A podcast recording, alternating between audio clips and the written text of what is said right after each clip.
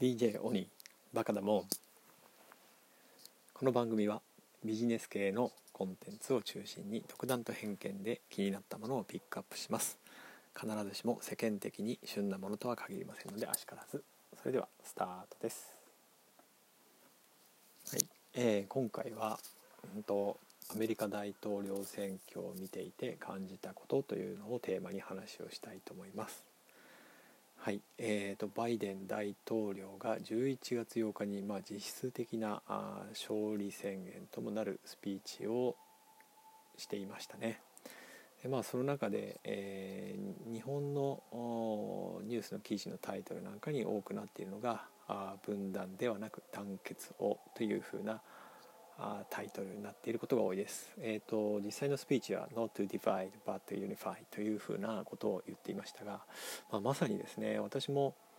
この大統領選挙、まあのその支持者同士のですね、まあ、対立だとか、まあ、それ以前のですね、まあ、今年このコロナ禍それ以前にも起きていた「Black Lives Matter」なんかの話を見ていて、えー、もうそのとてもなんかあ国内でも分断されているような状況があったのかなというふうに感じました。えー、ねあのアメリカユナイテッド・ステイツ・オブ・アメリカというふうに言われていますがそれよりも Divided States of America って言った方がいいんじゃないかなっていうぐらいの感じを印象としては受けていました。まあ結局なんかあ結局というか一説によるとそれが進むきっかけになったのは前大統領のオバマ大統領の時に非白人人種のなんだろうな地位向上とかあまあいろいろそのそれまでに抑圧されていたようなあ権利がですね回復されたことがより実は溝を作ったんじゃないかというふうな話もあるようです。でまあそうなんていうのかな、まあ、それが悪いこと悪いことというかやっぱりその白人以外の、えー、権利がねちゃんと保たれると同時にそこで溝を生むのではなくやっぱり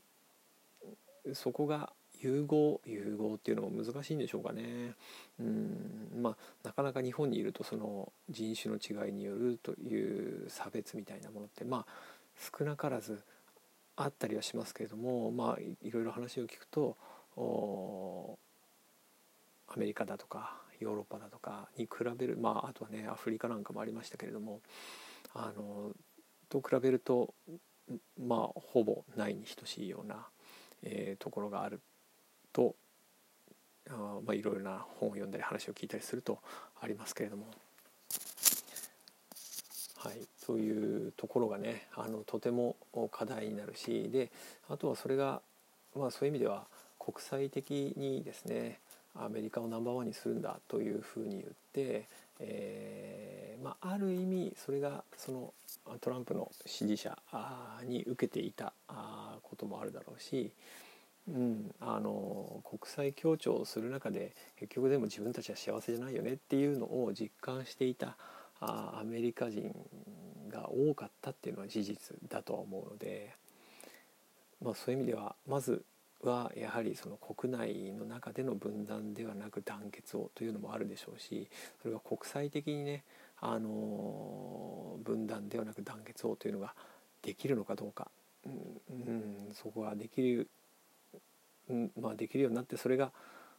多くの人のね幸せにつながるといいんじゃないかなというふうには思いますけれどもさあさてこれからの4年間、ね、どうなるんでしょうかねというふうに思っています。で、えーと、その11月8日あそのバイデン、えー、候補のですね、えー、スピーチに先立って、えー、カマラ・ハリスさん、えー、副大統領候補もスピーチされてましたけれども、えー、両方とも私、えー、その生生中継というかですね、まあ、YouTube で配信されていたあ ABC ニュースのスピーチを聞いていたんですけどもそのカマラ・ハリスさんのスピーチはですねとてもあの聞きやすく分かりやすかったですね。はい、でこれもあの話によるとですね、えー、前大統領のオバマさんがですね、えー、とてもゆっくりとか間を取るシンプルなワードを使っていたというのはやはりその、えー、移民だとかですね非ネイティブの人を意識してそういうふうな話し方をしていたんだというふうな話があります。で、えー、カマラ・ハリスさんもベースはそれにのっとったようなあ方針のスピーチをしていたんじゃないかなというふうに思います。だからこそまあ、もちろん私は非ネイティブなわけで、えー、聞ける分かるようなスピーチだったのかなと思いました。だからそれに比べるとそのバイデン候補の、えー、スピーチはまあなんていうのかな。あ比べるとやっぱりストレートには理解しにくいところがあるようなスピーチだったかなと思います。はい。で、えー、それからですねまあそうですね。そういう意味ではこのカマラ・ハリス副大統領候補のまあ、これからの活躍先ほど言った分断ではなく団結をというところについても大きな役割を果たす非白人だし女性だしというふうな立場であると思うので、えー、そこの部分でどう活躍できるのかっていうのは、えー、まあ楽しみというかですね、えー、期待したいところだなというふうなところではあると思います。はい、で、えー、現トランプ大統領があなかなかあ敗北宣言をしないと。で不正を訴えて敗北宣言をしないというふうなあことをしているわけですけれども、まあ、これがだから誰得なのかなっていうのが、うん、ちょっと私いまいちこう理解できないところがあってですね。あのー、これが例えばですね反権力側あが権力側に対して不正を訴える、まあ、実際その今独裁政権と言われているベラルーシのルカシェンコ大統領なんかの大統領選挙においては不正をその反権力側が訴えているというふうな話がありますけれども、まあ、そういうような構造なら非常に分かりやすいところではあるんですけれども実際今その大統領が権力側であってですね。で、えーまあ、その制度である郵便投票自体を、えー、否定するようなあ発言だったりとか、えーまあ、そこに対してあちらこちらで不正が行われてるんだっていうふうな訴えをしていますけれどもうんその何て言うのかな、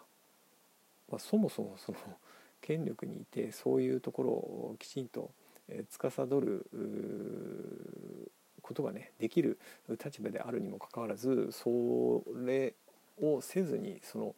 え、実際不正が行われてるんだあちこちでっていうふうなことを訴えるというのはちょっとうんまあ腑に落ちないというかですね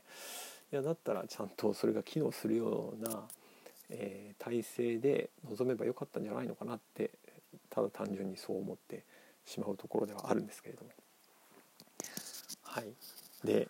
まあ、最終的にその敗北宣言をするのかどうか分かりませんけれども、えー、まあ敗北宣言したとしてもだから何て言うのかな、まあ、どっかそこにはその彼のね、えー、基本的なあ、まあ、政治にしろ何にしろ基本的にはスタンスとしてビジネスディールっていう風なあスタンスであのいろんなことに取り組んできたと思うので、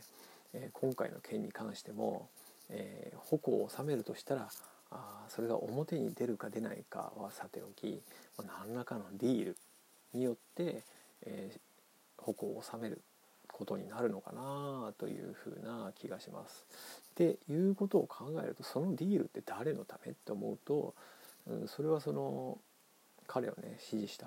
7,000万人の有権者の7,000万人を超える有権者のためのディールというよりかは結局自分、うん、だったりまあ一族までなのか分かんないですけどもそのためのディールをするしたっていうことになるんじゃないかなというふうな気がしています。はい、えー、いかがでしたでしょうか。アメリカ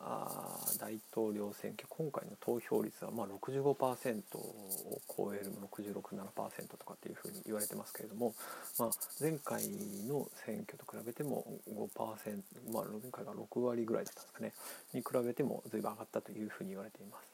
まあ、一方で、え、日本の令和元年の衆議院選挙投票率が49%ということで平成以降がだだ下がりな状況です。まあ、昭和時代には70%以上の投票率の時代もあったようですが、はい、これあのメディアのスタンあのなんだろうな日本とアメリカのメディアのスタンスにも表れてるかなというふうに思いますけれども日本だと、まあ、例えば衆議院選挙速報みたいなあ特番みたいなことでやってますけれどもアメリカだとその選挙というよりも投票 Your Vote とですね民主主義デモクラシーとかですね、まあ、ボートとかデモクラシー民主主義とかっていうのをタイトルにつけてやってるようなところもあるので、まあ、そういうところも違いとしてあるのかなというふうに感じました。はい、今日も最後までお聴きいただきありがとうございました。今日も良い一日をお過ごしください。DJ 鬼でした。